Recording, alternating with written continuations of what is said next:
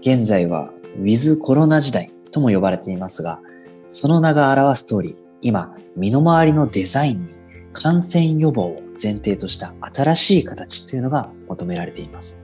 そんな中、スペインのトイレ、バス用品メーカーのロカが消毒の新たなデザインをテーマにしたデザインコンペ、ジャンプ・ザ・ギャップを開催しました。その受賞作品が発表されて、各方面から今注目を集めています。このコンペティションはもともと2004年にスタート。未来のバスルームをテーマに2年に一度開催され、新進のデザイナー、建築家が世界中から応募してきました。しかし、今年はコロナの影響もあって、これまでのバスルーム領域から消毒の新たなデザインとテーマを拡張しました。ま、そんないわゆるスペシャルエディションともいえる今年のコンペには、世界94カ国から応募が集まり、総勢1597名が参加しました。9名の審査員が15日間の審査を行い、その結果、5名の受賞者が発表されました。さあ、どんな消毒の新たなデザインが登場したんでしょうかまず、受賞作品の一つが OM。これはドーナツの形をした手の消毒マシンです。ユーザーが輪の中に手首を差し込むと LED スクリーンでユーザーの体温などステータスを表示してくれます。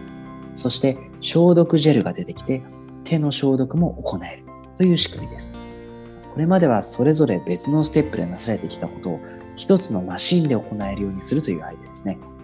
特に人の行き来の激しい空港や駅、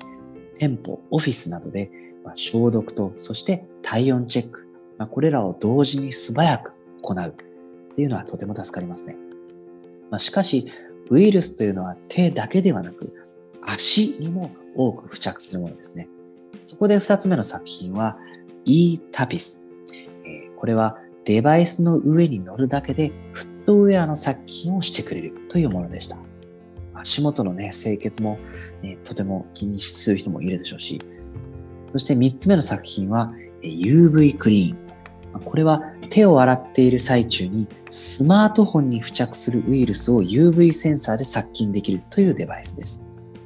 手ではなく、まあ、デバイスなんかの物体に付着したウイルスっていうのも一定期間そこに居続けるっていう研究結果もあるくらいですしね。スマートフォンは普段洗わない第三の手だという着眼点が面白いですね。四つ目は遊び心あふれる作品です。子供たちが遊びながら手の消毒ができるバブルバンプ。これは液体殺菌ジェルでシャボン玉を作ることで消毒という特に子供にとってはつまらない行為を遊びに変えてしまうというアイデアでした。そして最後はラックスという殺菌。これはとてもハイテクで公共トイレのウイルスを99%殺菌できる遠赤外線を利用した新しいトイレです。人の動きを感知するムーブメントセンサーを使って使用後に自動で遠赤外線による殺菌が始まるという仕組みになっています。受賞した作品は以上でしたが、審査員の一人、シャビア・トーラスさんは次のように語っています。人々の衛生管理に対する考え方、ニーズが変われば、それに伴うシステムや空間の作り方、使われ方も変化する。今回のコロナウイルスのような感染症は、都市や建築のデザインにも影響を与える。確かに、感染予防のためにソーシャルディスタンスを意識したお店やレストラン、公園のデザインといったものがすでに多く提案されていますし、人々が密になりにくい自転車を有効活用した都市モビリティというのも今後ますます増えていくでしょう。ウィズコロナ時代に生まれる新しいデザインというものには、私たちのライフスタイルを大きく変化させていく可能性が潜んでいるはずですね。